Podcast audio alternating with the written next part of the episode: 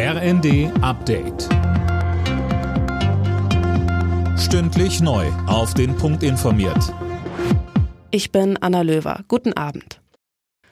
Der britische Premierminister Johnson hat die erneuten Rücktrittsforderungen mehrerer Minister an ihn zurückgewiesen. Er wolle sich auf die äußerst wichtigen Themen konzentrieren, soll er laut mehreren britischen Medien nach einem Krisentreffen am Abend gesagt haben. Außerdem entließ er Bauminister Michael Gove.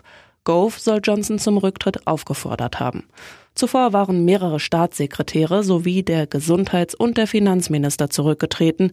Grund Unzufriedenheit mit dem Führungsstil des Premierministers. Klimaschützer laufen Sturm gegen den Beschluss des EU-Parlaments, Atomkraft und Gas als nachhaltig und klimafreundlich einzustufen. Sie sprechen von Greenwashing. Österreich hat bereits angekündigt, vor dem Europäischen Gerichtshof zu klagen.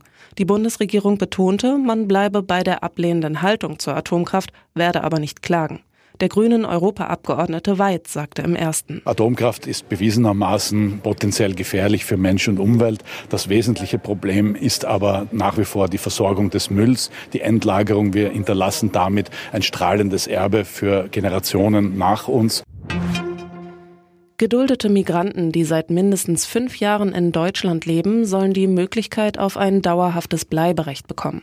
Das Bundeskabinett hat dazu einen Gesetzentwurf zum sogenannten Chancenaufenthaltsrecht beschlossen. Innerhalb eines Jahres sollen die Migranten Voraussetzungen für ein Bleiberecht nachweisen. Dazu gehört, dass sie selbst für ihren Lebensunterhalt sorgen und ausreichend Deutschkenntnisse haben. Menschen mit Long-Covid sind im vergangenen Jahr im Schnitt 105 Tage krankgeschrieben gewesen. Das hat eine Auswertung der Techniker Krankenkasse ergeben. Symptome seien vor allem eingeschränkte Belastbarkeit, Müdigkeit, Atemnot und Kopfschmerzen. Alle Nachrichten auf rnd.de